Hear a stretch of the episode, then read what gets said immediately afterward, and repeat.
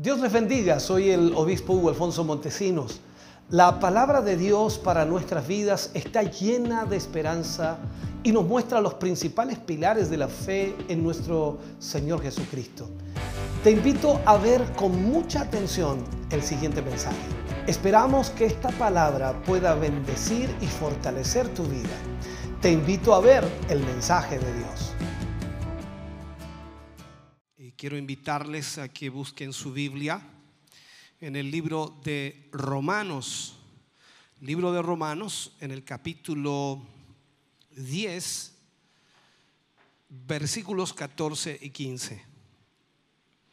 Romanos capítulo 10, versículos 14 y 15. Tomaremos estos dos versículos y los usaremos como base al tema que hablaremos en este día. Les recordamos que estamos estudiando ya hace varias semanas, em, diría yo 10 semanas ya con esta. Eh, hemos estado estudiando acerca de los dones espirituales. Y por supuesto, hoy es la lección número 10, posiblemente haya una o dos más. Y vamos a hablar en el día de hoy de lo que es el ministerio de evangelista y maestro. La semana pasada estuvimos hablando acerca de dos ministerios también. Estuvimos hablando del ministerio de profeta y el ministerio de apóstol. Hoy hablaremos entonces del ministerio de evangelista y maestro. Leemos la palabra del Señor y lo hacemos en el nombre de nuestro Señor Jesucristo. Dice, ¿cómo pues invocarán a aquel en el cual no han creído? ¿Y cómo creerán en aquel de quien no han oído? ¿Y cómo oirán sin haber quien les predique? ¿Y cómo predicarán si no fueren enviados? Como está escrito, cuán hermosos son los pies de los que anuncian la paz, de los que anuncian buenas nuevas. Oremos al Señor. Padre, en el nombre de Jesús. Vamos ante su presencia en esta tarde, Señor, dando gracias por su amor, por su misericordia. Dando gracias, Señor, porque usted es quien nos permite poder reunirnos. Usted es quien nos permite, Señor, poder estar juntos como pueblo suyo y poder de esta manera, Señor, honrarle. Gracias por la bendición que usted nos imparte, por la bendición que usted, Dios mío, nos entrega. Primero de poder ser sus hijos y segundo, de poder estar aquí hoy, Señor, para honrarle. Gracias, mi Dios, por su palabra que hoy recibiremos, pues estamos ciertos y seguros que seremos bendecidos, Señor, a través de ella. En el nombre de Jesús le pedimos y le rogamos, usted nos guíe, usted nos dirija y usted traiga sobre nuestras vidas y sobre nuestros corazones la bendición de su presencia. Para la gloria de Dios lo pedimos. Amén y amén, Señor. Fuerte ese aplauso de alabanza para el Señor. Puede sentarse, Dios le bendiga. Ponga mucha atención a lo que estaremos hablando, ya que es sumamente importante esta temática. Vamos entonces a hablar en el día de hoy del ministerio de el evangelista y también del maestro. La palabra evangelista, para comenzar con el ministerio del evangelista, la palabra evangelista se traduce como alguien que anuncia noticias. Eso es más o menos el enfoque que la Biblia nos muestra, como alguien que anuncia noticias. Y generalmente se traduce como predicador del Evangelio. Eso es la realidad de lo que nosotros tenemos constantemente y vemos en todo el mundo. El predicador del Evangelio es el evangelista. El verbo en sí, cuando lo analizamos, es muy común en el Nuevo Testamento y se aplica, por ejemplo, a los miembros de la iglesia. O sea, nadie más que los miembros de la iglesia pueden ser, en este caso, evangelistas, de acuerdo a Hechos capítulo 8, versículo 4. Como también, por supuesto, los apóstoles en sus viajes misioneros, que lo vimos en la semana pasada, ellos también pueden hacer obra de evangelista, ya que ellos están llevando la noticia, las buenas noticias. Cuando vemos el, sustantivo aquí, evangelista, aparece en realidad tres veces en el Nuevo Testamento. Solamente tres veces sale mencionado. Pablo incluso en una carta pastoral o en las cartas pastorales que envía, por ejemplo, a Timoteo, allí en 2 de Timoteo 4:5, él le habla y le dice y le da a conocer, por supuesto, que él debe hacer obra de evangelista, o sea, debe hacer conocer los hechos del evangelio. Y Timoteo, recordemos que había acompañado al apóstol Pablo en sus viajes misioneros. Él sabía lo que Pablo le estaba hablando porque había tenido la experiencia de llevar las buenas nuevas o llevar las noticias. Pero vemos entonces que cuando Pablo le habla resulta tremendamente claro, primero, por los mandatos que le dio en las dos cartas que dirigió a Timoteo, que la tarea que él tenía que hacer cuando el apóstol escribía era mayormente local y pastoral, porque las cartas a Timoteo son cartas pastorales. Pero desde el punto de vista, podemos decir que el evangelista eh, lleva intrínsecamente el trabajo pastoral y viceversa, el pastor realiza el trabajo de evangelista. O sea, en este caso, entonces, es lo que Pablo le pide a Timoteo, que, haga obra de evangelista a pesar de ser un pastor. El que se le indique aquí que debe hacer obra de evangelista demuestra que el que era evangelista también podía ser pastor e incluso maestro. Entonces vemos aquí que Pablo le habla a Timoteo y trata de enseñarle y guiarle en el enfoque que él debe estar haciendo la obra del Señor. Cuando analizamos el llamado, em, el llamado de evangelista, los evangelistas son en sí un regalo de Dios que Dios da a la iglesia para conferirles primeramente el poder y también la, la situación de movilizar o la o el movilizarse en la misión de anunciar las buenas nuevas de Jesucristo. Tener evangelistas en la obra de Dios es un privilegio, es una bendición, es un regalo de Dios. ¿Por qué lo digo así? Porque los evangelistas en cierta manera son la fuerza de las buenas noticias. Los evangelistas son los que comunican con claridad y, y de manera muy convincente que Jesús es el camino, la verdad y la vida. Todo su mensaje se centra en Jesucristo, se centra en la salvación, se centra en la redención, se centra en el perdón de pecados, porque eso es lo que es las buenas nuevas. Los evangelistas son aquellos que por supuesto ayudan a los que están en Cristo a confrontar de una u otra manera su necesidad frente al Salvador. El evangelista es alguien que es ungido para predicar el Evangelio, para llevar estas buenas nuevas. Sus mensajes en sí son diseñados para llevar a la gente primero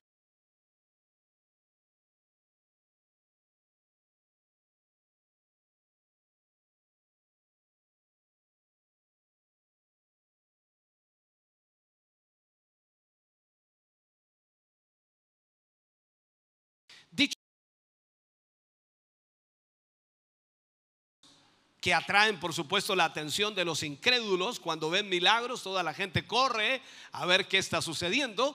Y eso también los convence, por supuesto, de la verdad de su mensaje. Ya que ellos al predicar el mensaje de evangelio no tan solo están predicando hechos que acontecieron en el pasado, sino que también hechos que acontecen en el presente. Podemos decir claramente entonces que al llevar el evangelio, los milagros ocurren en el presente. Ahora, no hay evangelistas en la iglesia primitiva, pero en el libro de Hechos solo un hombre, increíblemente, aparece como evangelista. Todos saben a quién me refiero, se llamaba Felipe. Este hombre, Felipe, de acuerdo a Hechos capítulo 21, versículo 8, dice, se habla y se escribe por supuesto de cómo, cómo Felipe en realidad hacía el evangelismo. Aquí vemos entonces que Felipe había sido elegido como uno de los siete, de acuerdo a Hechos 6, o sea, había sido escogido como diácono de la iglesia primitiva. Y de esta manera, después de la persecución, después de lo que sucedió en Jerusalén y la dispersión de todos los discípulos o los creyentes, entonces allí inmediatamente Esteban, que por supuesto ocupó un lugar eh, prominente en la predicación del Evangelio, pero allí Felipe toma entonces esta posición de llevar el Evangelio, de llevar la palabra de Dios a los lugares no evangelizados y que tuvieron que salir de Jerusalén huyendo. Esto lo menciona el libro de Hechos en el capítulo 8, versículo 5, versículo 12, versículo 35, versículo 40. Habla mucho acerca de esto. Resulta claro entonces que el evangelista era importante dentro de la iglesia cristiana. Lo vemos desde el comienzo en la iglesia primitiva. Por lo tanto, la iglesia de hoy debe tener evangelistas. Ahora, si bien todos los cristianos indudablemente deben cumplir esta sagrada tarea, no de ser evangelistas, pero deben cumplir con la tarea en tanto de que se presenta, por, por supuesto, la oportunidad Bien, tenemos que nosotros llevar el Evangelio de Cristo, hablarles a otros de Cristo, llevar y cumplir la gran comisión. Eso es la responsabilidad de todo cristiano. Pero ser un evangelista va mucho más allá de tan solo presentar el Evangelio a las personas o persona a persona. Cuando vemos nosotros aquí, que vemos eh, en realidad la escritura, que ah, había algunos que fueron eh, preeminentemente llamados y capacitados por el Espíritu Santo para dicha tarea, o sea, para hacer la tarea de evangelistas. Una persona que es evangelista es, es llamada a motivar y también llamada a entrenar a los cristianos a predicar el Evangelio. El predicar el Evangelio, como dije, no es un don, sino la responsabilidad de todo cristiano verdadero. Todos debemos predicar el Evangelio. Pero hay ciertas personas que son llamadas por Dios con una forma especial para llevar el Evangelio a través del Evangelio, de, lo que es el evangelista o en sí la labor evangelística. El evangelista en sí entonces tiene que tener autoridad. Y esta es una autoridad que le es dada a través del Espíritu Santo de Dios para poder predicar con denuedo la palabra de Dios. Ahora bien, hay muchos predicadores eh, que se autonombran evangelistas. Es como muy normal escuchar, dice, no, va a venir un evangelista. Y, y no, va a venir a esta campaña un evangelista. Y, y uno dice, bueno, ¿quién es? ¿Cómo se llama? ¿De dónde viene? ¿Qué iglesia va? ¿Cuál es su pastor? ¿Cuándo lo ungieron? ¿Cómo lo ungieron? En fin, uno puede hacer todas esas preguntas porque son normales. Entonces hay muchos predicadores en este tiempo, y lo han habido siempre, que se autonombran evangelistas porque ellos dicen, yo estoy predicando el Evangelio. Pero predicar el Evangelio, como dije, es la labor de todo creyente. Pero el llamado al evangelismo, el llamado a ser evangelista, tiene que ser directamente por el Espíritu de Dios, por el Espíritu Santo de Dios. Muchas veces estos eh, llamados evangelistas se vuelven muy independientes o predicadores independientes que no están bajo ninguna autoridad eclesial o ninguna iglesia. Y de este tipo de predicadores hoy día hay muchos, increíblemente, y muchos de ellos han dado increíblemente lugar a errores doctrinales porque predican bajo su propia inspiración, bajo sus propios argumentos y muchas veces ellos dicen la voz de Dios que son lo que en otras palabras Dios les ha mandado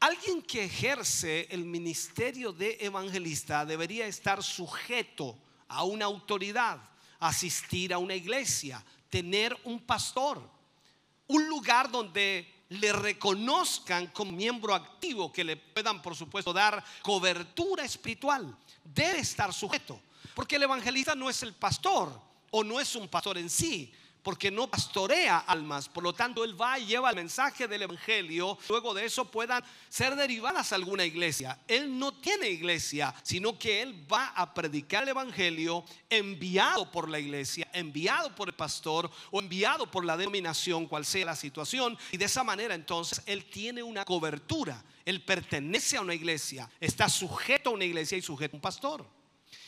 Si es un evangelista reconocido por una congregación con, o una misión, vamos a ponerlo así, obviamente tendrá la autoridad para predicar y realizar su trabajo espiritual como evangelista. De otra manera no podrá realizar su trabajo. Y cuando digo no podrá realizar su trabajo, no digo que no puede predicar. Cualquiera puede predicar. ¿Por qué? Vuelvo a insistir. Porque la predicación del Evangelio es la obligación de todo cristiano. Cambia totalmente porque esto tiene que ser por un llamado de Dios a través del Espíritu Santo y estar sujeto a una denominación o a una misión. La tarea del evangelismo es en realidad un ministerio. Y hay muchos varones de Dios que se les ha dado este hermoso privilegio de ser llamados evangelistas. El evangelista, aunque es uno de los cinco ministerios, también necesita la asesoría de un pastor o un líder espiritual. O sea, necesita ser guiado, necesita ser enfocado en lo que es su ministerio. Nunca el evangelista se forma solo. Nunca será así. Siempre tiene que tener un mentor, una persona que lo guíe, un, líder que esté sobre él. Y tenemos el ejemplo, por supuesto, de Timoteo, cuando Pablo le escribe a Timoteo y le dice que tiene que hacer obra de evangelista. Por supuesto, Timoteo, que fue, creció a los pies del gran apóstol Pablo. Y por eso Pablo entonces le dice en 2 de Timoteo 4:5, pero tú sé sobrio en todo soporta las aflicciones, haz obra de evangelista, cumple tu ministerio. Entonces vemos aquí que esto es delicado también y cuando hablamos de evangelistas, lo primero que debemos entender es quién lo ungió, quién lo llamó, cómo se hizo evangelista, de dónde nació, a qué iglesia asiste, quién es su pastor. Esto es sumamente importante. Cuando vemos eso, entonces comenzamos a ver que todo está ordenado. Si no es así, entonces tenemos un problema y puede haber una desviación terrible. Vuelvo a insistir, lo marco por tercera vez. Todo creyente está obligado y debe predicar el Evangelio, pero no todo creyente va a ser evangelista. Y eso es lo que nosotros debemos entender. Ahora, hay características y hay requisitos de un evangelista. El evangelista debe ser un siervo, o sea, un servidor, eso lo hemos estudiado ya. El que tenga un ministerio no quiere decir que deje de servir. No tiene nada que ver con eso, porque el ministerio en sí es servicio a los demás. Por el contrario, podemos decir que mientras haya mayor unción, lo pongo así, mientras haya mayor unción, debe haber mayor servicio para los demás. Acordémonos de Felipe. Antes de ser evangelista, Felipe, ¿qué fue? Fue diácono, servidor de las mesas. Servía a sus hermanos, a la congregación, a la iglesia naciente, la iglesia primitiva. Y en cualquier necesidad Felipe estaba allí para cubrir de acuerdo a la escritura, de acuerdo a Hechos 6.5. Era un servidor. Entonces el evangelista debe comunicar en forma efectiva también la palabra de Dios aparte de ser un servidor, debe llevar la palabra de Dios en forma efectiva. El evangelista tiene eh, la cualidad por el Espíritu Santo de hablar verdades en menos tiempo, no hacia el maestro, que toca temas más profundos, temas más a fondo y que por supuesto no puede tocar tantas verdades inmediatamente porque tiene que ir profundizando en cada una de ellas. El evangelista puede en poco tiempo pasar por un montón de verdades bíblicas para poder aplicarlas al mensaje que está enfocando. Por lo tanto,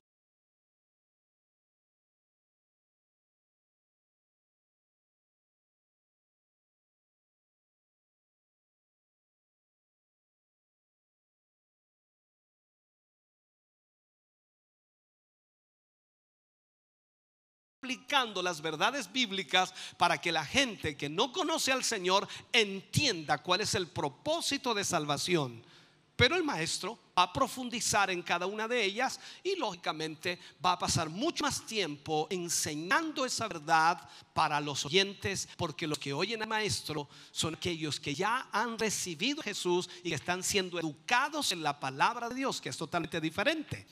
Ahora, tenemos esto para que entendamos bíblicamente. Esto aparece en Hechos capítulo 8, versículo 28, 29 al 38. No lo vamos a leer, solamente lo doy como una referencia.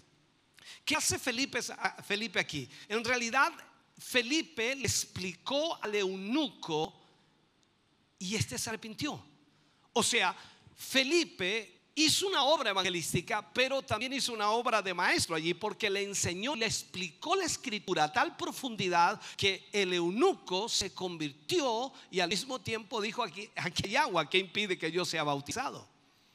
Entonces en esto también entendemos que cuando hablamos con las personas debemos tener la capacidad de enseñar.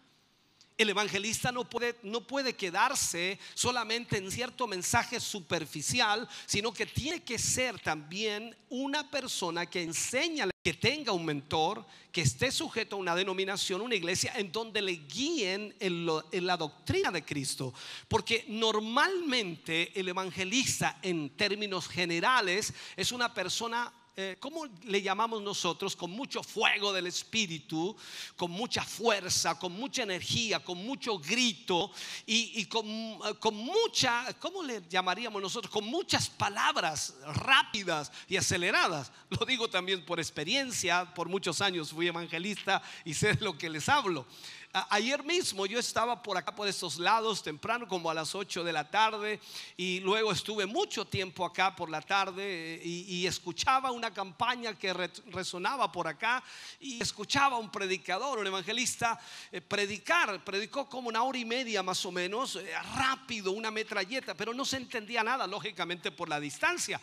Pero me imagino que allá los que estaban allá entendían. Entonces la, la fuerza, la energía que utiliza el evangelista a veces le hace cometer errores porque habla tan aceleradamente que no mide sus palabras o no mide lo que está planteando, sino que utiliza la emoción del momento. Y es ahí en donde debe tener una buena enseñanza, una buena dirección, porque si no se va a equivocar y va a hacer cometer errores a las personas. El evangelista también debe cuidar su testimonio.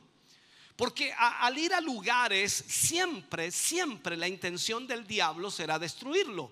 Todos sabemos que el diablo nos anda buscando para destruirnos. Todos sabemos que el diablo no quiere que nosotros sigamos avanzando, que nosotros sigamos creciendo, que nosotros sigamos sirviendo al Señor. Pero cuando hablamos de un ministerio evangelístico, entonces el diablo va a tratar de detener ese ministerio evangelístico de alguna manera. Entonces, veamos esto. En segunda de Corintios, Pablo escribe, en capítulo 2, versículo 11, y dice, para que Satanás no gane ventaja alguna sobre nosotros, pues no ignoramos, dice, sus maquinaciones. Entonces, no podemos nosotros dejarnos estar y, y no cuidar nuestro testimonio. Existen, hermano querido, evangelistas que han sido barridos por Satanás por cometer pecados de fornicación, pecados de adulterio. Y entonces no podemos darle ventaja a Satanás de ninguna manera. El Evangelio debe ser predicado no tan solo en palabras, también en poder de Dios y al mismo tiempo debe haber testimonio de ese Evangelio en nuestra vida. Ahora, veamos esto. El evangelista siempre, siempre debe exaltar al Señor Jesucristo siempre debe exaltar al Señor Jesucristo. Nunca debe exaltar a su persona. ¿Por qué? Porque el Señor va a derramar de su Espíritu Santo y, esto, hermano querido, debemos entender que lo, Dios lo derrama en nosotros para que exaltemos el nombre del Señor. Por ahí hay un versículo que dice, levantad mi nombre y yo los traeré a vosotros. Esa palabra entonces debemos entenderla de esa manera. Porque mientras más unción, mientras más poder haya sobre nuestra vida, debemos saber que el que hace todas las cosas, el que provoca los milagros, es Dios y no nosotros. Por lo tanto, debe, debe haber un carácter humilde porque el Señor es el que hace absolutamente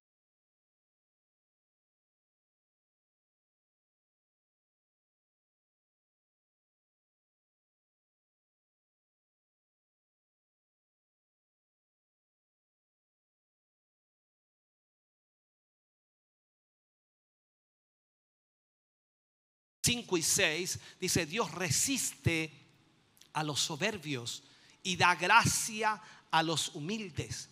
Y él dice, humillaos pues bajo la poderosa mano de Dios para que Él os exalte cuando fuere tiempo. Entonces nosotros debemos entender que todo lo que suceda en la obra del Señor, cuando Dios le usa a usted o me usa a mí, a cualquiera de nosotros para predicar el Evangelio, no es que usted lo hizo. Lo hizo el seis veces allí habla que ya está con, el Señor, ¿no? Eh, él decía, ¿quién fue? Y toda la gente decía, Cristo. Claro, cualquiera puede tomarlo, no era una frase cliché que decía, y no, no, no era una frase cliché. Él está diciendo algo que el evangelista debe entender aunque no lo diga. Cada predicador, cada hombre de Dios debe entender que Dios es el que hace absolutamente todo. Nosotros somos simplemente el instrumento. Lo enseñaba la semana pasada y decía yo, ¿qué es lo importante aquí? ¿El vaso o lo que tiene el vaso? Si vamos a importancia, lógicamente es lo que contiene el vaso, eso es lo importante. El vaso es el recipiente, dice, bueno, y si no existiera el vaso, ¿cómo va a existir lo de adentro? Es lógico, Dios necesita un vaso para poder introducir dentro de él lo que es valioso. Somos el vaso de barro. Para que Dios deposite sobre nosotros su espíritu, su presencia. Pero Él dice claramente que lo importante no es el vaso, sino la presencia de Dios. Este tesoro, dice textualmente, este tesoro es puesto en vasos de barro para que la excelencia del poder sea de Dios y no de nosotros. O sea, el aplauso, ¿quién debe llevárselo? Él. La gloria, ¿quién debe llevársela? Él. Cuando la iglesia glorifica, ¿quién glorifica? a Él. O sea, todo debe ser para Él. Y en eso nadie, hermano querido, debe perder la noción en ese sentido. Entonces el evangelista siempre, siempre debe estar enfocado en eso. Lo otro que debe ser el evangelista, debe tener siempre un alma inquieta por hacer la obra de Dios en algún lugar. Es imposible que el evangelista sea un hombre pasivo. Imposible el evangelista tiene la capacidad de oír el gemido, por decirlo así, de las almas que se pierden y siempre está buscando a alguien para salvar. Siempre está buscando algo para hacer. De acuerdo a la palabra de Dios, Jeremías 29, usted recuerda ese pasaje, ¿no? Cuando Jeremías habla con Dios y le dice, no me acordaré más de él, no hablaré más en su nombre. No obstante, dice Jeremías, no obstante había en mí como un fuego ardiente metido, dice, en mis huesos. Traté de sufrirlo y no pude. Esa es la realidad del evangelista. Es algo que brota dentro de su corazón, desde adentro de su corazón, porque Dios ha puesto un llamado.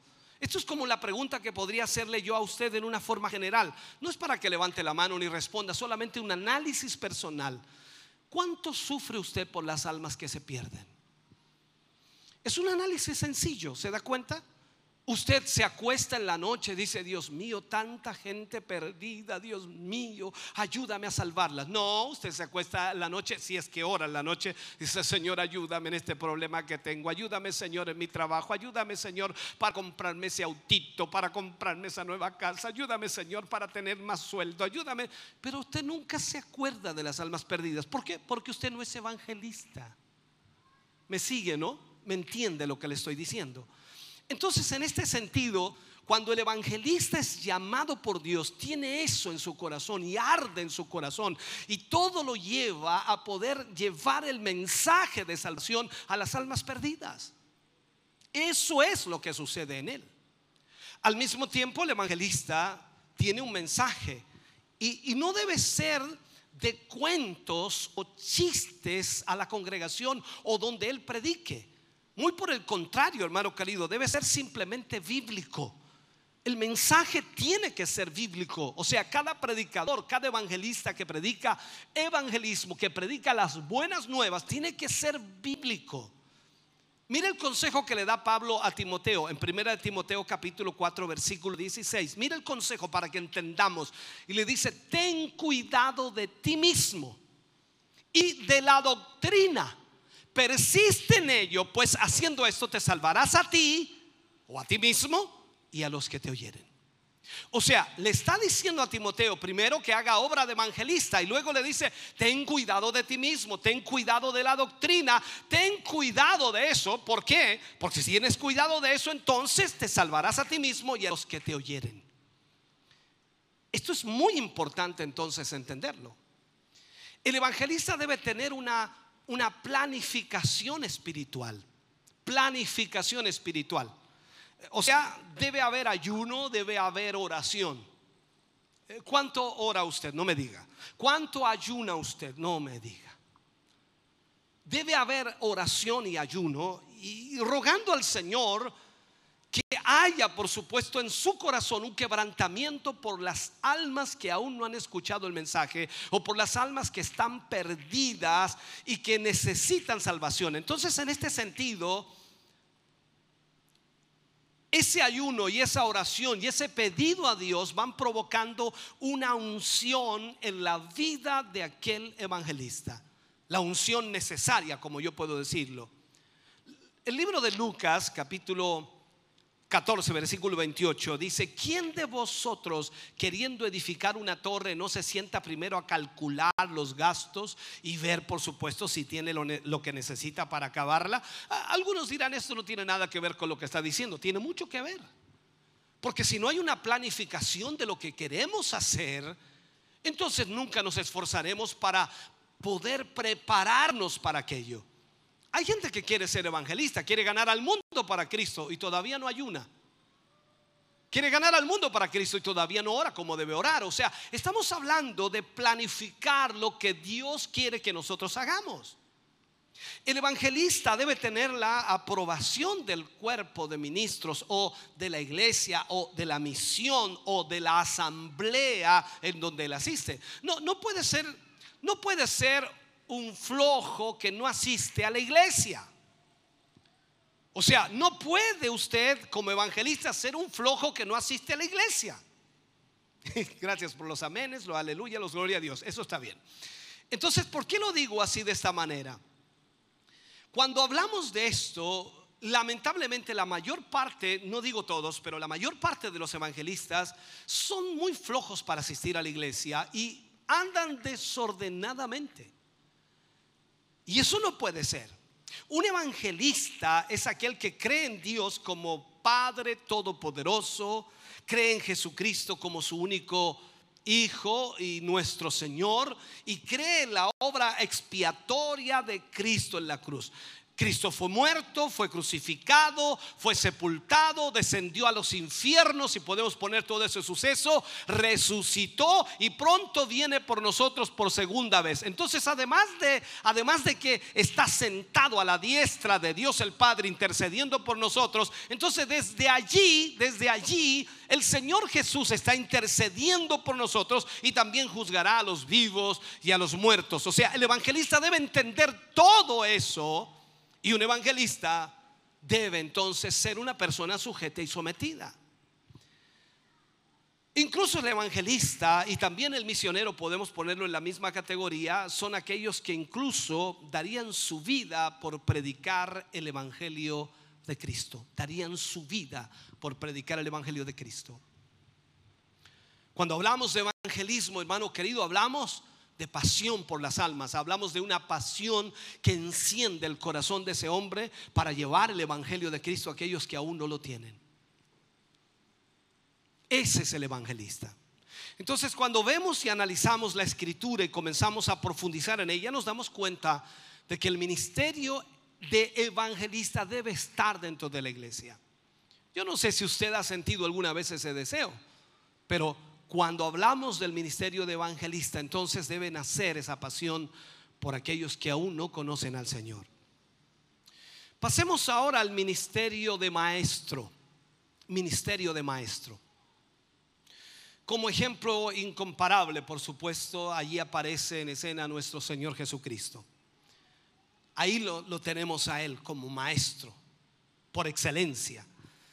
Recordemos también que el Señor Jesús fue llamado maestro. En más de 60 veces en la escritura se menciona la palabra maestro o raboni, como también se menciona en algunos pasajes.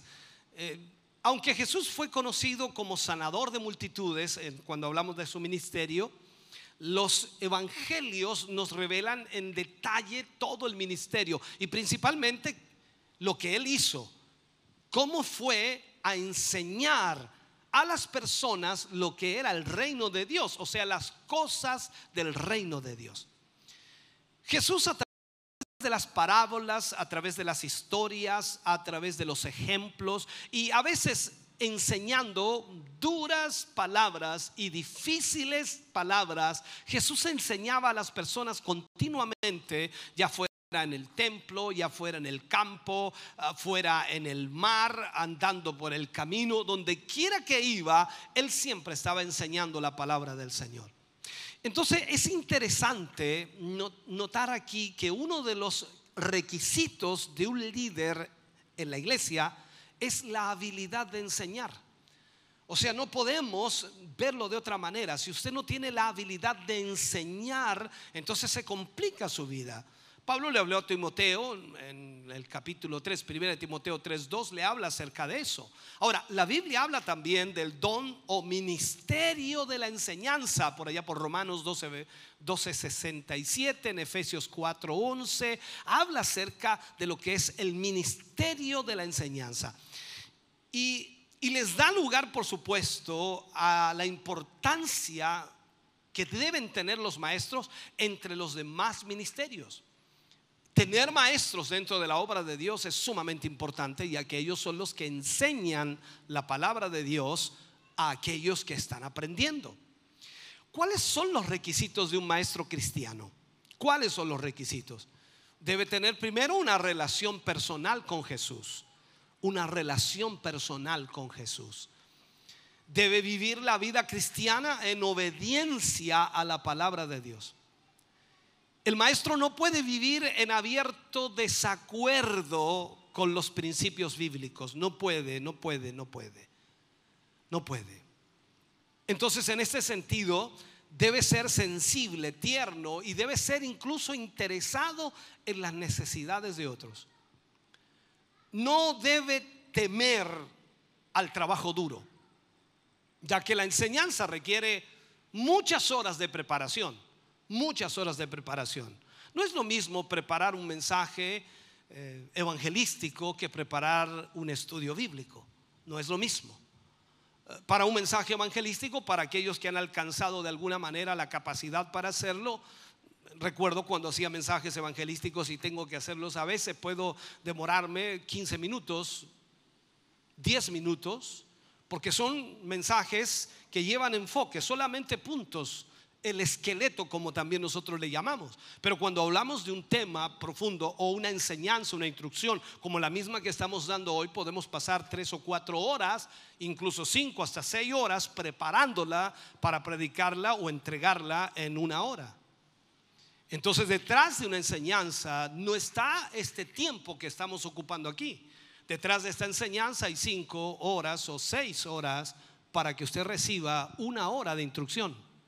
Entonces, estamos viendo que esto requiere preparación y es mucho trabajo. ¿Por qué? Porque debe haber estudio, además de desgaste emocional y también desgaste espiritual al enseñar. Todo esto se conjuga, entonces estamos hablando del el maestro que se prepara para poder enseñar. Al mismo tiempo el maestro tiene que ser creativo, con ideas originales saber buscar de alguna manera las ideas eh, de otras fuentes, debe ser también capaz incluso de adaptar las lecciones a los alumnos como, como pensamientos nuevos. O sea, no podemos nosotros decir siempre lo mismo en el sentido de enseñar de la misma manera. Tenemos que ser innovadores también en eso para que las personas puedan ir entendiendo mm, más fácilmente.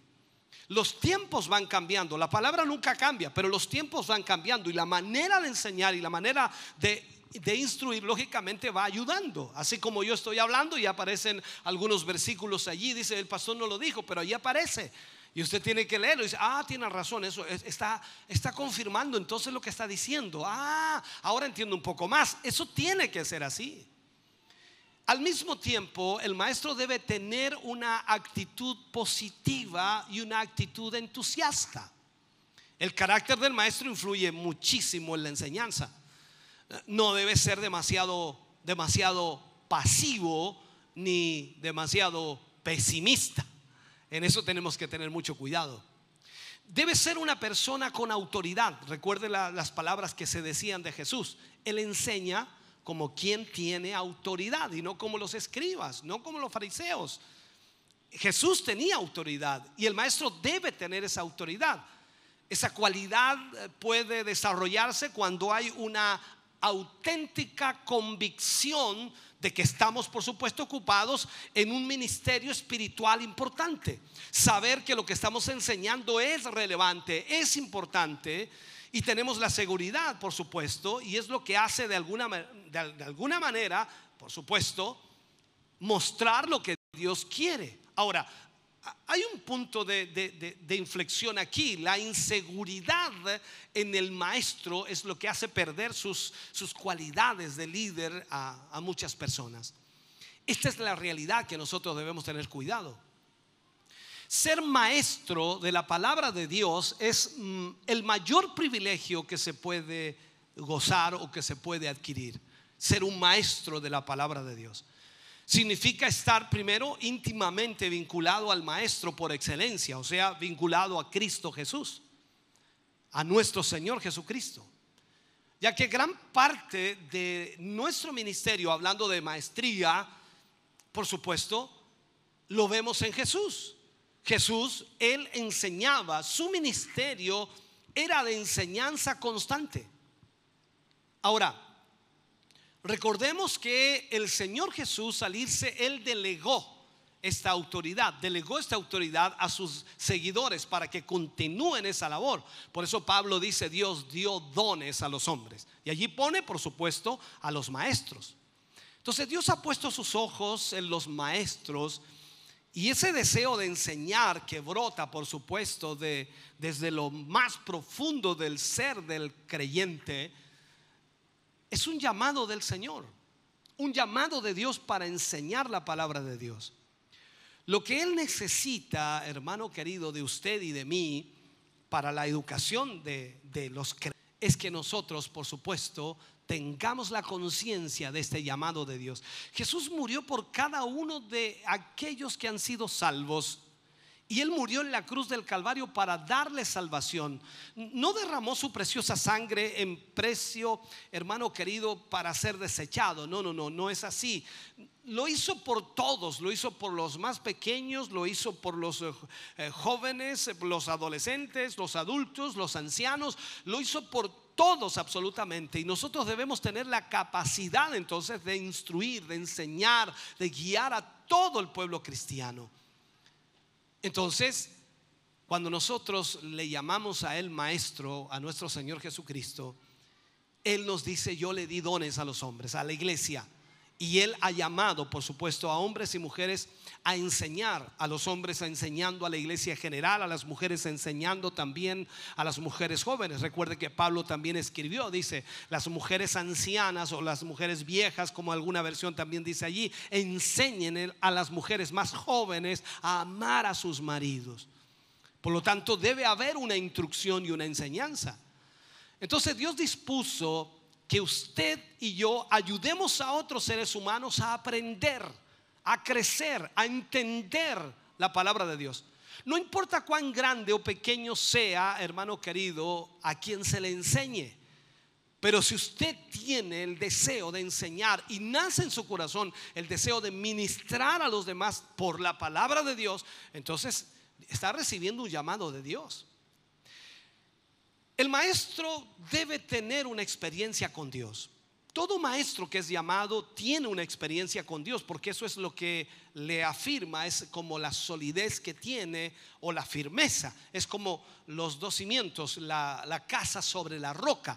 No importa lo que venga, no importa lo que suceda, si hay lluvia, si hay viento, si crece el río, la casa va a permanecer porque hay convicción y hay experiencia con Dios.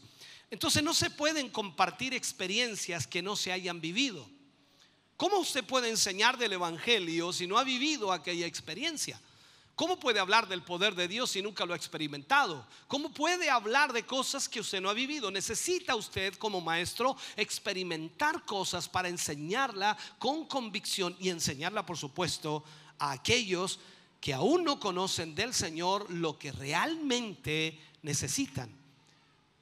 Teóricamente el maestro puede explicar muchas cosas, pero solamente puede impactar la vida de los alumnos o la vida de aquellos que oyen cuando esa, esa instrucción y esa enseñanza es respaldada no por teoría, sino con experiencias reales de lo que Dios puede hacer. Para el maestro cristiano, el nuevo nacimiento es su primera y gran experiencia con Dios. Entonces cuando la persona ha nacido de nuevo y Dios le llama a enseñar, esa es la primera experiencia que ha tenido con Dios. ¿Cuántas experiencias usted ha tenido con Dios? Deben ser muchas. Si lleva unos par de años ya, deben ser bastantes. Si lleva muchos años en el Evangelio, debe ser un montón de experiencias que ha tenido con Dios. Y eso debe dar convicción a su vida. Entonces cuando usted habla del Evangelio, usted también aplica lo que usted ha vivido en el Señor. Como cantábamos, los hermanos se cantaban esa, esa alabanza. O sea, nosotros vamos a creer en Dios, claro que vamos a creer. O sea, ¿cómo no vamos a creer en Dios con todo lo que Él ha hecho en nuestras vidas? Entonces, para poder enseñar, tiene primero que ser salvo y tiene que ser lavado por la sangre de Cristo, sus pecados haber sido perdonados y al mismo tiempo debe obedecer plenamente los mandatos de Dios. Eso es lo que debe suceder. Es sumamente importante ser lleno del Espíritu Santo para enseñar la palabra de Dios. Sumamente importante. La llenura del Espíritu le va a guiar a usted a qué cosa? A la verdad. El Espíritu Santo viene para eso. Hay tantas cosas que quieren ocupar el lugar en nuestro interior, el lugar en nuestro corazón y nos invaden a menudo, ¿no? Siempre estamos siendo atacados por pensamientos de diverso índole. O sea, mayormente los pensamientos negativos. Siempre estamos siendo bombardeados de una u otra manera por pensamientos negativos. Entonces es lógico que necesitamos la llenura del Espíritu para que cuando preparemos la palabra de Dios nosotros tengamos la convicción, la seguridad de lo que vamos a enseñar. Por ello, necesitamos esa llenura entonces para que las cosas del mundo no hallen cabida en nuestro corazón, sino que realmente podamos enseñar aquello que Dios desea que enseñemos por su palabra. Lo otro que pasa es el egoísmo, la envidia, la hipocresía y, y tantos más que podríamos mencionar. Lógicamente, esas cosas tendrán que dar media vuelta y salir de nuestra vida. ¿Por qué? Pues ya está ocupada nuestra vida, ya está ocupado nuestro corazón. Está el Espíritu Santo allí. Así que todo aquello, el egoísmo, la envidia y toda la hipocresía tendrá que irse porque no tiene cabida en nuestro corazón. Cristo lo ha llenado de su espíritu, Cristo lo ha llenado de su presencia y aunque venga a bombardearnos todos los días, aquello nosotros sabemos que el Señor es quien nos guía. Ahora, el maestro siempre, siempre va a abrir su vida al Señor. Y eso va a producir, por supuesto, el fruto del Espíritu Santo. Y podrá al mismo tiempo, a través de eso, respaldar su enseñanza con experiencias reales. Experiencias reales. Me duele decir que hay muchos maestros que enseñan la Biblia sin gozar de una relación personal con Dios. No tienen una comunión con el Señor. Incluso podríamos llegar a pensar y a decir abiertamente que algunos ni siquiera están tan seguros de que exista Dios, porque no han tenido experiencias con Dios. Y esto se necesita.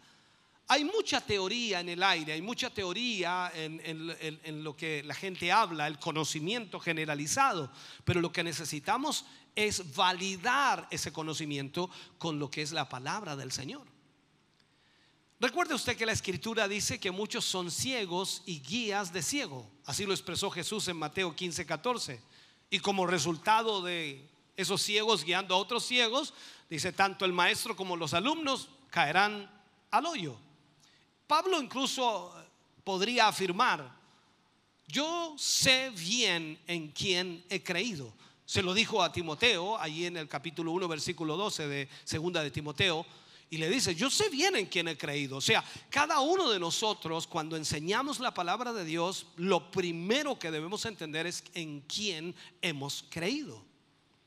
Esa firme fe en el Señor y en su palabra debe caracterizar constantemente al maestro, no solo, no solo delante de sus alumnos eh, en un día en especial, sino cada día, cada día y, y en cualquier situación o cualquier lugar.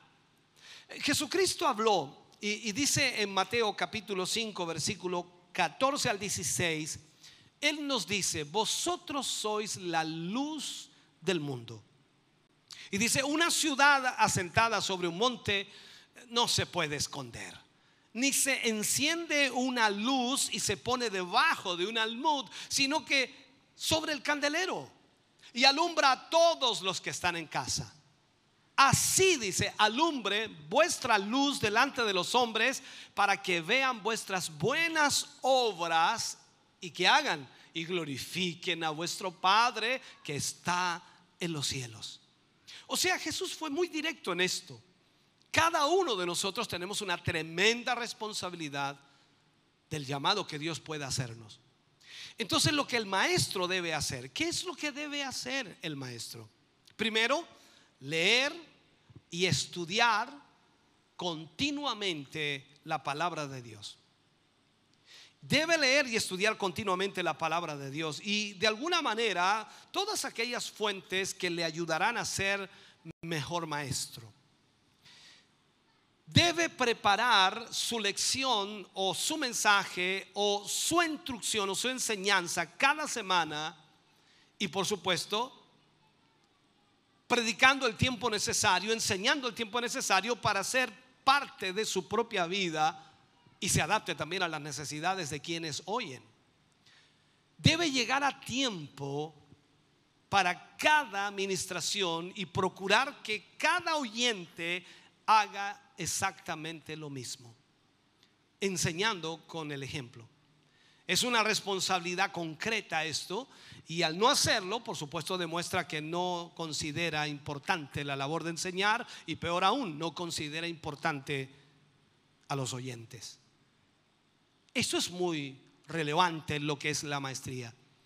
El maestro debe orar por sus alumnos, voy a ponerlo así, o por quienes oyen, y debe estar orando durante la semana para que entonces la relación personal maestro, alumno, maestro, oyente, sea por supuesto importantísima.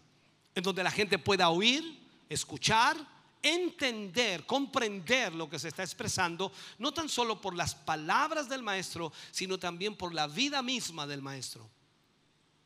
En esto debemos entender que hay métodos de estudio para el maestro. El maestro debe tener métodos de estudio. El maestro debe buscar un lugar tranquilo para estudiar, un lugar tranquilo para estudiar. Debe reunir de una u otra manera todos los materiales de estudio para luego no interrumpir el estudio. Si usted no reúne todos los materiales que necesita, se va a levantar de allí, va a tener que ir a buscar otro libro, va a tener que ir a buscar, ah, me acordé ahora que tengo allá esto, entonces al final usted se va a perder y al, al final va a tener que revisar dos o tres veces la temática como a veces sucede. Tiene que escoger una hora del día cuando su mente está activa, alerta, no cuando se está quedando dormido. Yo sé que a veces el tiempo es complejo, pero usted debe buscar un tiempo en donde su mente esté alerta y esté activa. Usted debe ser disciplinado si quiere ser un maestro. O sea, no, no puede estar esperando inspiración. Ese es el problema de mucha gente. Dice, yo estoy, estoy esperando la inspiración y puede pasar uno, dos, tres, cuatro, cinco días, seis días para la inspiración. No puede esperar inspiración para estudiar. Tiene que hacerlo como un hábito para el Señor. O sea, usted tiene que hacerse un hábito de estudiar constantemente la palabra de Dios y de esa manera Dios le va a hablar, le va a inspirar.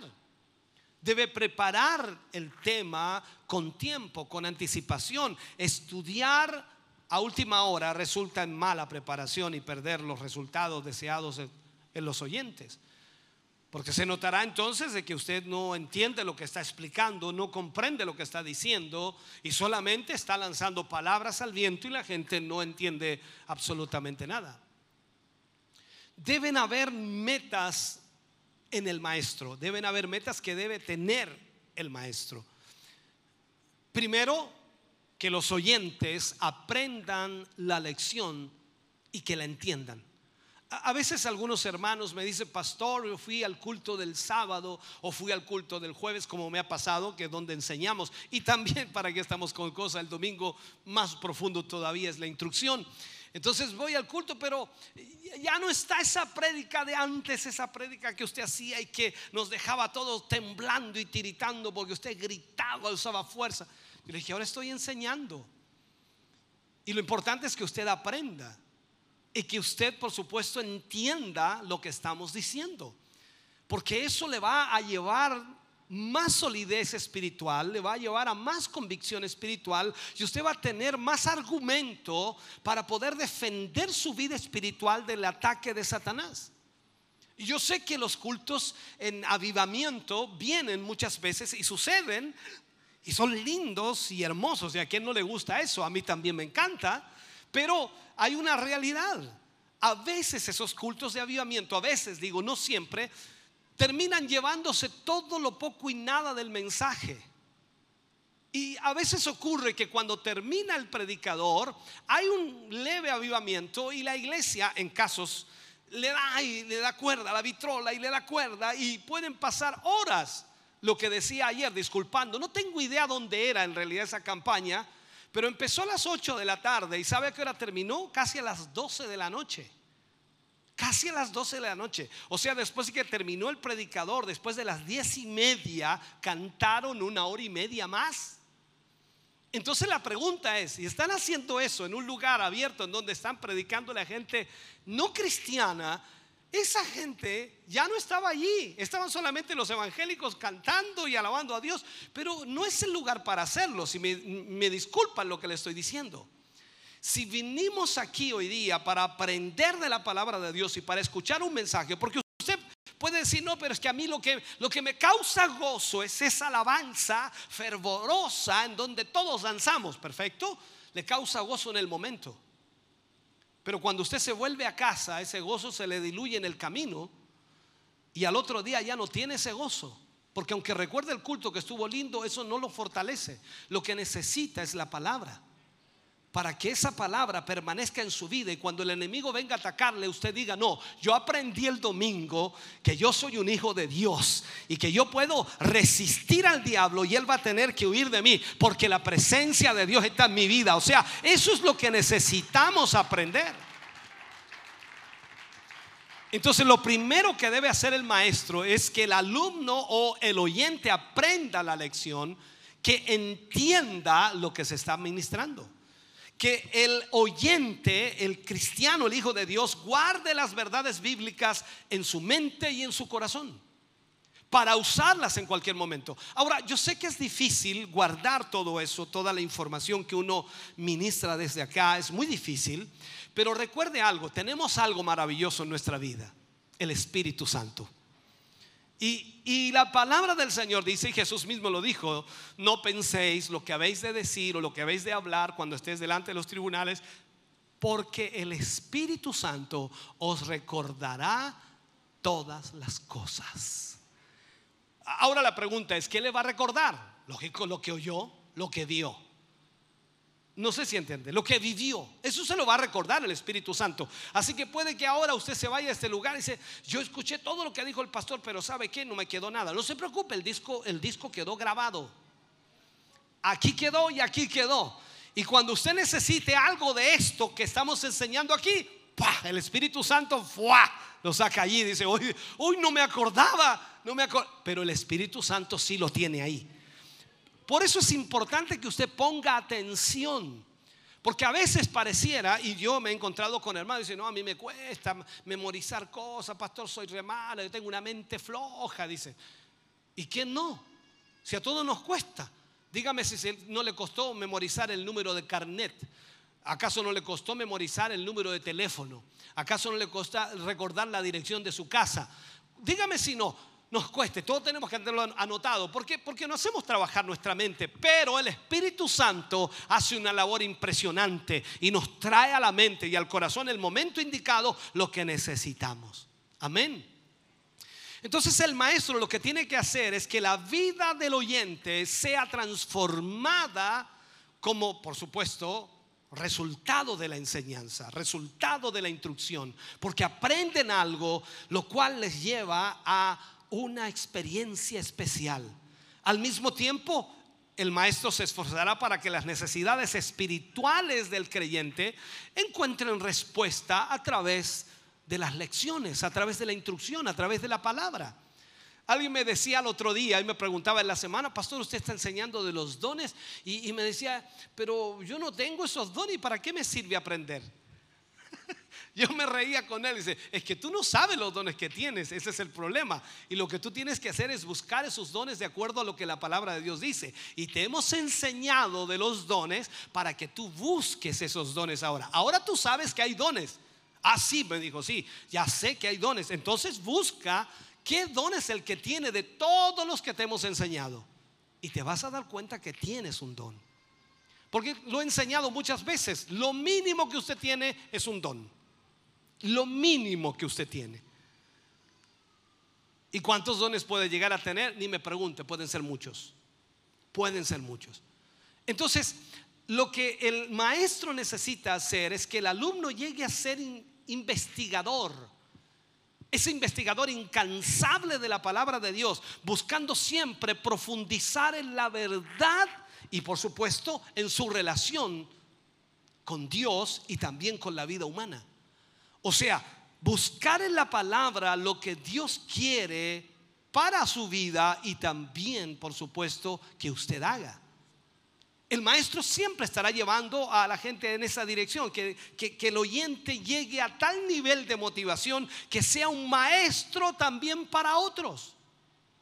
O sea, usted debe enseñarle a otros lo que ha aprendido. Y eso pasa normalmente cuando usted conversa en la casa, en la familia, con los amigos. De pronto alguien hace una pregunta bíblica y usted dice, ah, no, sí, yo estuve en un culto cuando se enseñó esto y esto es aquí y esto es allá. Y usted está enseñando, sin darse cuenta, está enseñándole a otros lo que usted aprendió. Entonces debemos ser maestros también para otros.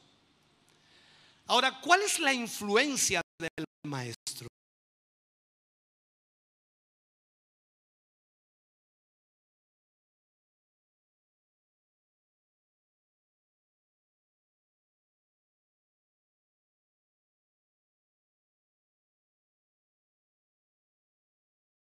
Debe reconocer, por supuesto, sobre los que le oyen. Ejercemos una influencia, sea para bien o sea para mal. Lo ideal es que sea para bien, siempre es así, ¿no? Eso es lo que debería ser. Entonces puede... Y debemos cambiar eso, debemos usar nuestra influencia para el bien. Entonces el maestro ante los oyentes, ante los que escuchan, ya sea en el templo, en la sala de clases, voy a ponerlo así, o en cualquier lugar, en la casa, en cualquier lugar, debe entonces entender que usted está representando a Jesús. Usted está representando a Jesús y Jesús, punto número uno, no miente. Jesús no está haciendo cosas extrañas. Jesús dice la verdad y lo hace de la mejor manera posible lo plantea de una forma en la cual la gente pueda entenderlo. Entonces, lo que ellos vean hacer en su vida o lo que ellos vean en usted, por supuesto, guiará gran parte del destino de la vida de ellos. No es tan solo lo que decimos, también es lo que hacemos. Porque no creo que usted solamente venga a escuchar al predicador o al pastor y luego se olvide de él, ¿no? Usted también ve qué es lo que hace el pastor después que termina el mensaje, ve qué es lo que hace cuando se sienta allá o cuando se fue atrás, que cómo saluda, cómo responde, en fin. Usted le sigue la huella al pastor a ver si, a ver si lo pillo en algo, pues. ¿Por qué? Porque todo está influenciando, todo, para bien o para mal. Entonces, en este sentido, tenemos que tratar de ejercer sobre ellos una influencia positiva una influencia positiva. ¿Cómo es su carácter? ¿Cómo es su forma de vida? ¿Cómo trata usted a las personas? ¿Cómo trata a los hermanos? ¿De qué manera los saluda? ¿De qué manera usted les demuestra su cariño afecto? Porque a veces las personas, claro, dicen, no, yo, yo, yo soy de Dios, yo soy del Señor, yo soy de Jesús y, y andan con un caracho, Dios mío, que Jesús nunca hubiera usado esa cara. Entonces debemos entender que todo, todo es una influencia. O sea, el maestro enseña un poco por medio de lo que dice. Fíjese lo que le voy a enseñar aquí. El maestro enseña un poco por medio de lo que dice.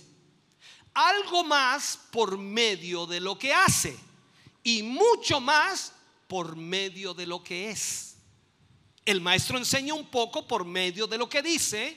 Algo más por medio de lo que hace y mucho más por medio de lo que es. El maestro es un todo. El maestro no es la persona que simplemente toma el micrófono y enseña en, el caso de los cristianos o está en la sala de clases enseñándoles ciertos. El maestro es un todo. En lo que habla, en lo que hace y en lo que es. Por eso cuando usted mira a Jesús y la gente hablaba de él, dice, él enseña como quien tiene autoridad. ¿Por qué? Porque no era tan solo lo que decía, era también lo que hacía y era también lo que era. Los fariseos decían muchas cosas y Jesús dijo de ellos, hagan todo lo que ellos os dicen, pero no imiten sus hechos porque ellos hablan y no hacen.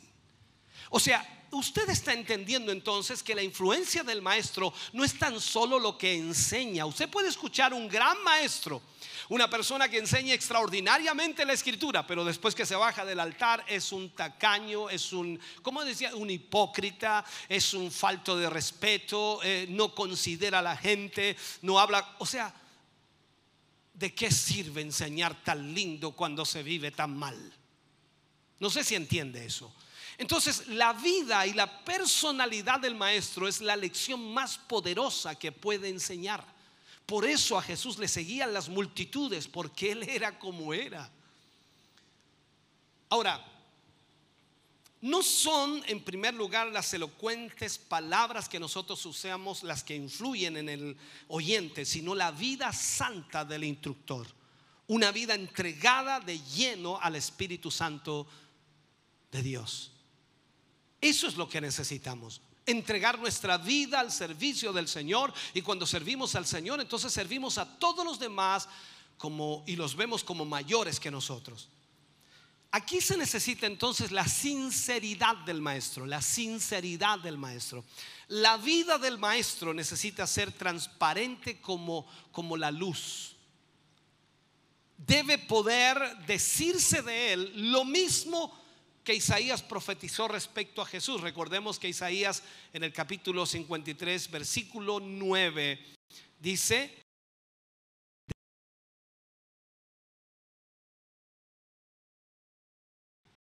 Jesús fue sincero.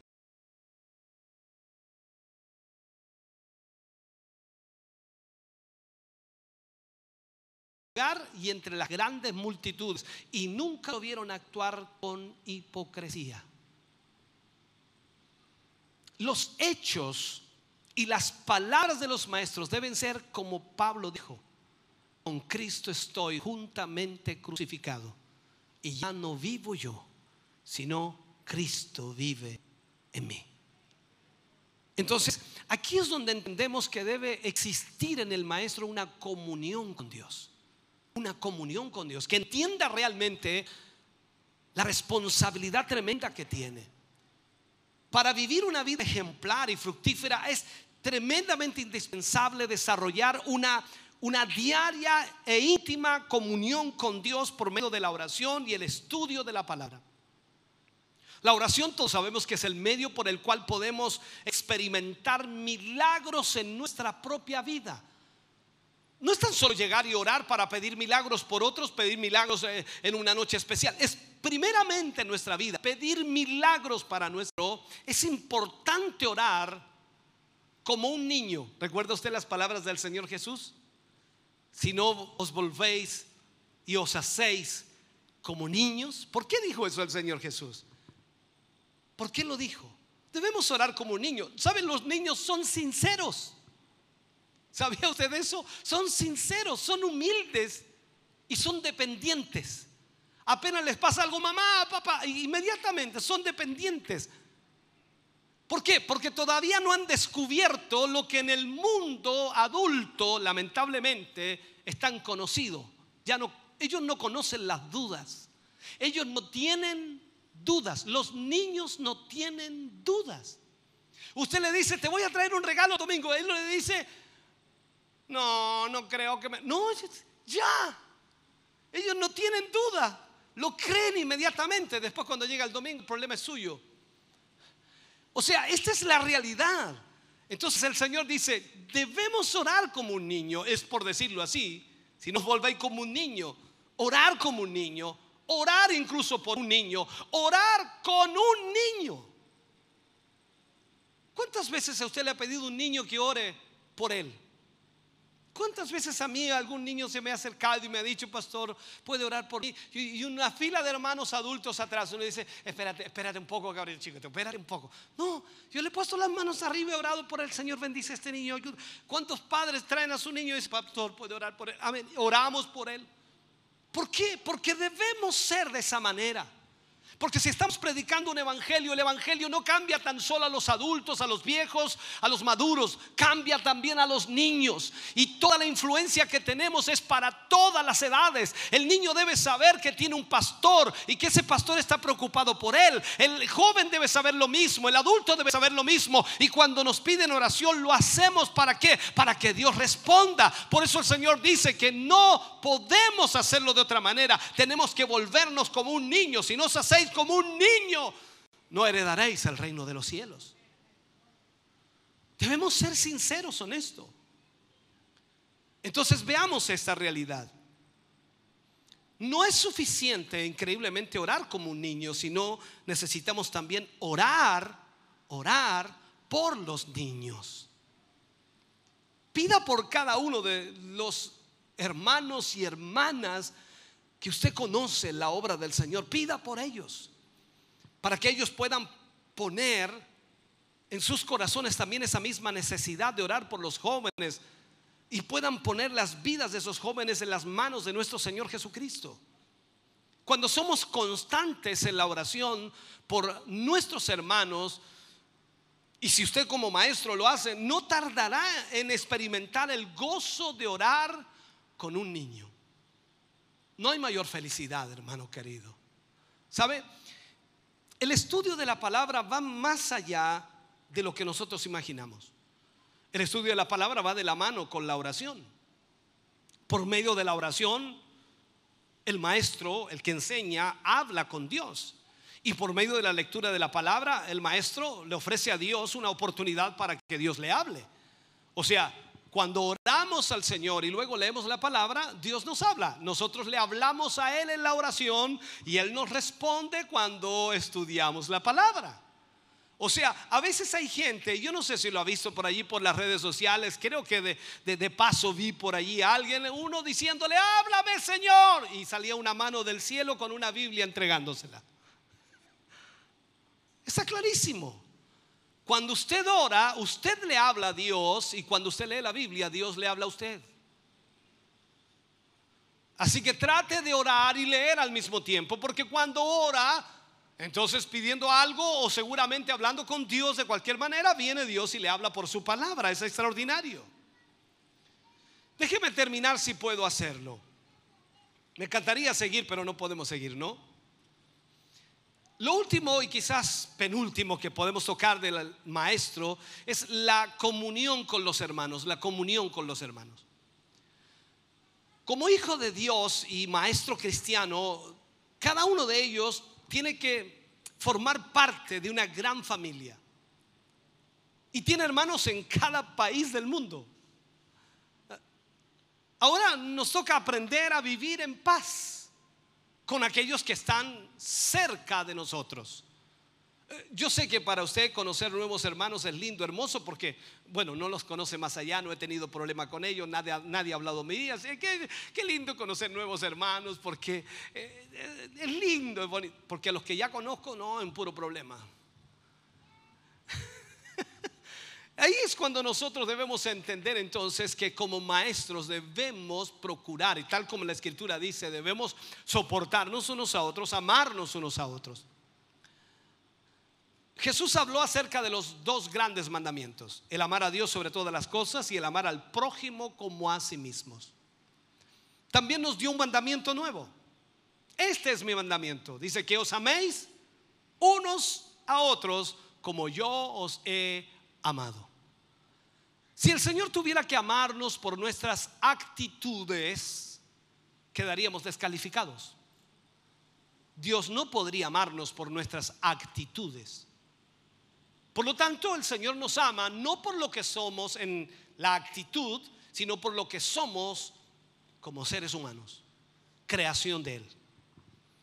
Y entendemos que muchos de nosotros no somos una creación tan buena, ¿no? No porque Él nos haya hecho mal, sino porque este mundo nos ha, desviado a tal punto que pareciera que no somos hijos de Dios. Y en ese sentido entonces el Señor Jesús nos ama igual. La escritura dice que Él amó a este mundo. Dio a su Hijo unigénito para que todo aquel que en Él cree no se pierda, más tenga vida eterna. Entonces el maestro necesita tener disposición para trabajar con todas las personas lo mismo que tuvo Jesús para con todas las personas. No hacer acepción de personas. Tiene que saber que está realizando una labor que producirá fruto para la eternidad. Entonces en eso debemos tener mucho cuidado. Hay funciones, por supuesto, del ministerio del maestro que son importantísimas. Y déjeme terminar con estas funciones. Primero es hacer discípulos. No se puede hacer discípulos sin enseñar, sin instruir. O sea, la única manera de que las personas puedan ser discípulos es recibiendo la instrucción. E, es un mandamiento del Señor por lo que necesariamente debe existir un maestro para desarrollar esta función. Y cuando digo un maestro, hablo en general, pero usted entiende que pueden haber muchos maestros enseñando a los discípulos. Recuerde también que la gran comisión lo dice, que prediquemos el Evangelio, que enseñemos el Evangelio y que hagamos discípulos y les enseñemos todas las cosas que Él nos enseñó. O sea, eso es lo que debemos hacer. Entonces, Dios ha establecido, o Jesús ha establecido, que en la iglesia haya maestros para enseñar a los discípulos. Lo mismo debemos entender entonces que el maestro trazará la doctrina apostólica. La doctrina apostólica. Aquí no estamos hablando de la sana doctrina, porque si bien es cierto aparece esa frase en la escritura, pero lo que nosotros debemos fundamentarnos es en la doctrina apostólica. Esto significa que la palabra debe ser enseñada de manera estricta, siguiendo la línea de las escrituras. No lo que a mí se me ocurrió, lo que yo pensé, lo que yo creía, lo que yo opinaba. No, la palabra de Dios debe ser enseñada bajo una línea de la escritura, o sea, la doctrina apostólica. El maestro también debe enseñar a discernir las escrituras. La tarea del maestro es ardua, es tremenda, ya que debe examinar, escudriñar, distinguir y separar la doctrina que edifica de aquella que conduce al error. O sea, no es tan fácil. Para algunos un tema que el pastor predica desde el altar. Dice, no predicó una hora el pastor y no terminaba nunca. ¿Y de qué habló? No, ni me acuerdo. Y uno pasó horas y horas y horas preparando el mensaje para que usted aprendiera algo. Porque tenemos, hermano, la tarea tremendamente ardua de examinar primeramente las escrituras, escudriñarla, distinguir y separar la doctrina la que edifica de la que conduce al error, porque hoy día hay muchas doctrinas expurias y también doctrinas internas en muchas personas que no tienen nada que ver con la verdad de la Biblia, que han sacado de contexto en la Biblia para utilizarlas como un verdadero pretexto. Entonces también el maestro debe enseñar a oír la doctrina desde las escrituras. Una de las funciones del maestro es abrir los oídos de los oyentes con la finalidad de que ese oyente adquiera la capacidad de recibir la buena semilla del Evangelio de nuestro Señor Jesucristo. Esta palabra es la única que nos puede a nosotros liberar. La escritura dice, y conoceréis la verdad, y la verdad os hará libres. Usted no es libre porque se siente libre, usted es libre porque conoce la verdad. Pero si usted no conoce esta verdad, nunca será libre. Entonces necesita entender esto. Y el maestro tiene esa gran responsabilidad de llevar a la iglesia esa realidad. Yo me disculpo si he tomado demasiado tiempo. Pero le dije, son muchas horas las cuales se toman para poder preparar un tema como este y solamente ocupamos una hora 15, una hora 20 para poder entregarlo. Póngase de pie, por favor, en esta hora. Padre, oramos en el nombre de Jesús. Primeramente te damos gracias, Señor, por lo que hoy hemos recibido. El tiempo pasa rápidamente, Señor, cuando nos introducimos en tu palabra y cuando tratamos de enseñarla. Pero creo, Señor, que no hay ningún tiempo perdido cuando hacemos el esfuerzo para que tu iglesia y tu pueblo pueda, Señor, conocer tu verdad. Hoy te pedimos que tu Espíritu Santo nos ayude, Señor, a poder entender, poder comprender lo que tú nos has enseñado y de esta manera, Señor, poder dar gracias. Porque tu palabra, Señor, siempre, siempre nos guía a la verdad.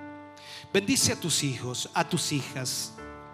Trae, Señor, sobre ellos, sobre sus vidas, la fortaleza, la ayuda necesaria, Señor.